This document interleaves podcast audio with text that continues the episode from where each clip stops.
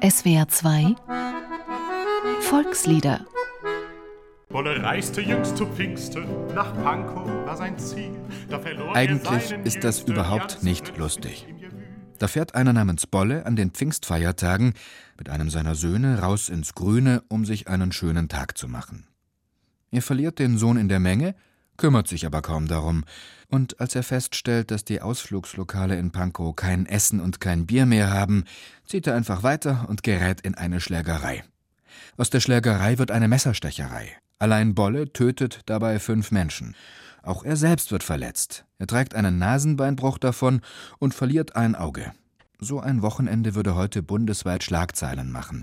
Und in Talkshows und Kommentarspalten würde womöglich eine Diskussion aufflammen, ob man bei Volksfesten nicht endlich ein Alkoholverbot durchsetzen muss. Aber dennoch hat sich Bolle ganz köstlich amüsiert. Aber dennoch hat sich Bolle ganz köstlich amüsiert. Der Reiz dieses Liedes ist gerade die Diskrepanz zwischen dieser Orgie von Mutwillen, Gewalt und Alkohol und der heiteren Gelassenheit des Protagonisten Bolle. Selbst am Schluss, als er Selbstmord begeht, soll er sich noch ganz köstlich amüsiert haben. Eine Moritat, wie sie schöner und böser auch Wilhelm Busch nicht hätte erfinden können. Das Lied dürfte um 1900 in Berlin entstanden sein ein Gassenhauer, der von Mund zu Mund ging und von den Volksliedkundlern seinerzeit als inferiores Liedgut unberücksichtigt blieb. Erstmals abgedruckt wurde es 1934 im Kilometerstein, einer Sammlung für soldatische Gruppen, fand aber anscheinend wenig Verbreitung. Dass dieses Lied heute nahezu jeder kennt, daran ist die Mundorgel schuld. Sie wissen schon, dieses kleine rote Buch mit den Liedertexten, das in jede Tasche passt. Ende der 70er Jahre hatten es fast 10 Millionen Kinder. Auch der SWR4-Moderator Michael Welter. Ich kann mich noch prima erinnern an die späten 60er. Da gab es keinen Schülerausflug, ohne dass wir gröhlend vor Madagaskar gelegen hätten oder im Frühtau zu Berge gezogen wären. Und außerdem rasten damals ständig die Affenbanden durch den Wald und schrien, wo ist die Kokosnuss? Wer hat die Kokosnuss geklaut? Dann fuhr da noch die Oma im Hühnerstall Motorrad und Bolle reiste natürlich jüngst zu Pfingsten und das praktisch jeden zweiten Tag. Wohl dem, der da textsicher war im Schülerbus. Ich war's, denn ich hatte ja die Mundorgel. Entstanden war die Mundorgel 1951 bei den Vorbereitungen zu einem Zeltlager des Christlichen Vereins Junger Männer, kurz CVJM, um endlich ein Problem zu beseitigen, das alle kennen. Einer fängt an zu singen, alle fallen ein. Die erste Strophe geht gut, alle singen mit, in der zweiten beginnen die ersten Textunsicherheiten und spätestens in der dritten Strophe sind nur noch eine Handvoll übrig, alle anderen wissen nicht mehr weiter. Und schlimmstenfalls endet das Ganze dann in einem peinlichen Gelächter. Natürlich gab es Liederbücher, in denen man nachschauen konnte, aber die waren zu groß und steckten irgendwo tief im Rucksack. Oder sie wurden sogar zu Hause gelassen, damit ihnen nichts passierte. Wir bräuchten ein Liederbuch, dachten sich 1951 vier Kölner Jugendgruppenleiter, das in jede Hosentasche passt und das so billig ist, dass es keinem wehtut, wenn er sich ab und zu ein neues kaufen muss und sie stellten ein Textbuch mit etwa 130 Liedern zusammen. Morgen- und Abendliedern, Spirituals und geistlichen Liedern, Volks- und Wanderlieder und Spiel- und Ulklieder. Und dann kam Hans Heise, Drucker aus Waldbröl, ins Spiel. Er wollte in Köln eine Ausstellung anschauen und war, weil die Zugfahrt unerschwingliche 6,50 Mark kostete, mit dem Fahrrad nach Köln gefahren. Das wollte er bei seinem Freund Dieter Korbach abstellen. Hans Heise erinnert sich. Als ich dorthin kam, waren vier Studenten da. Die hatten schon seit mehreren Jahren immer Freizeiten gemacht mit den Jugendlichen, weil sie das von ihrer Kindheit her noch kannten.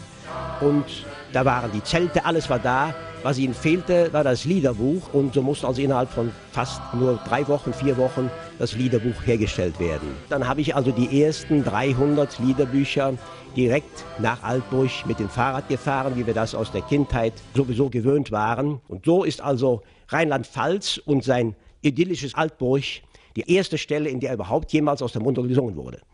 Mundorgel heißt das Liederbüchlein übrigens nicht wegen des auf dem Titel abgebildeten Schnauzenharmoniums, wie es die jungen Leute damals nannten, sondern es wurde zu Ehren des damaligen Kreisvorsitzenden des CVJM, Horst Mund, so genannt.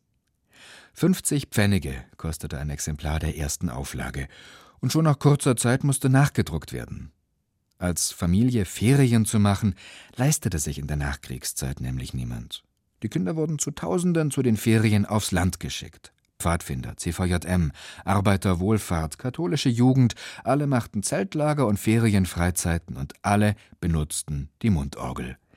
1968 erschien eine auf 270 Lieder erweiterte Neuausgabe in leuchtendem Rot. Und jetzt hatten alle jungen Leute dieser Generation ihr rotes Buch. Bei den einen war es die Mao-Bibel, bei den anderen die Mundorgel. Die 68er Generation gibt es zwei Sorten. Die eine, die die Welt umkrempeln wollten oder die deutschen Lande und die anderen, die sich um die Jugend gekümmert haben und mit ihnen auf Fahrt gegangen sind. Und die das damals gemacht haben, die sind so eingefleischt in der Mundorgel, dass sie das heute auch noch tun. Wenn da eben das Lagerfeuer brennt und die Kinder wollen äh, den Kassettenrekorder holen, dann sagt die Lehrerin, jetzt holen wir die Mundorgel, dann singen wir aus der Mundorgel. Ende der 70er Jahre gehörte die Mundorgel zur Grundausstattung für die Schule. Jedes zweite Kind zwischen 10 und 15 besaß damals eine Mundorgel. Heute ist es nur noch jedes sechste Kind, denn das Singen in der Schule ist außer Mode gekommen. An den Kindern liegt das nicht. Wie eh und je braucht nur jemand eine Gitarre rauszuholen, da rücken die Kinder und Jugendlichen zusammen und singen lauter als mit. Wir lagen vor Madagaskar, sag mir, wo die Blumen sind, oder eben das alte böse Lied von Bolle.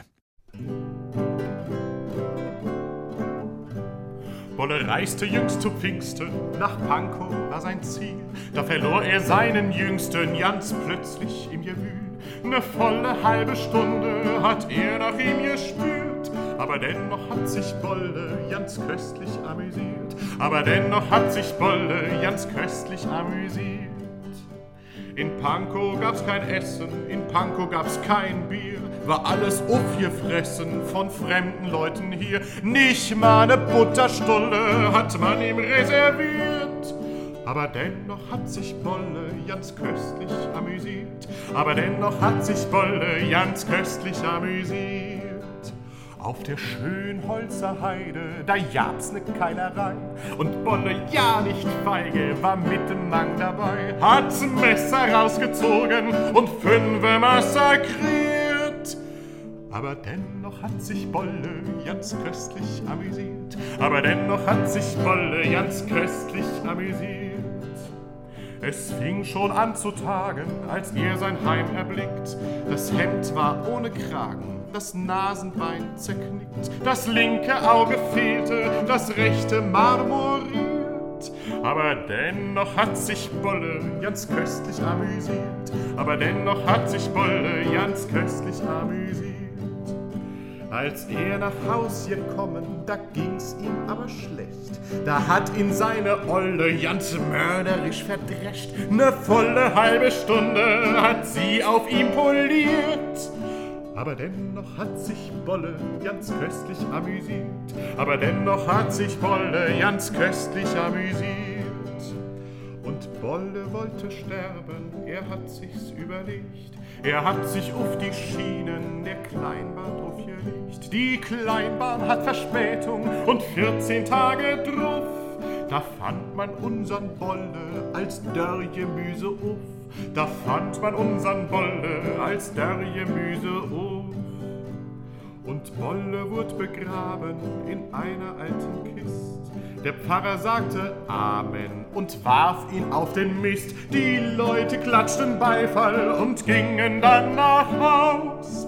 Und nun ist die Geschichte von unserem Bolle aus. Und nun ist die Geschichte von unserem Bolle aus.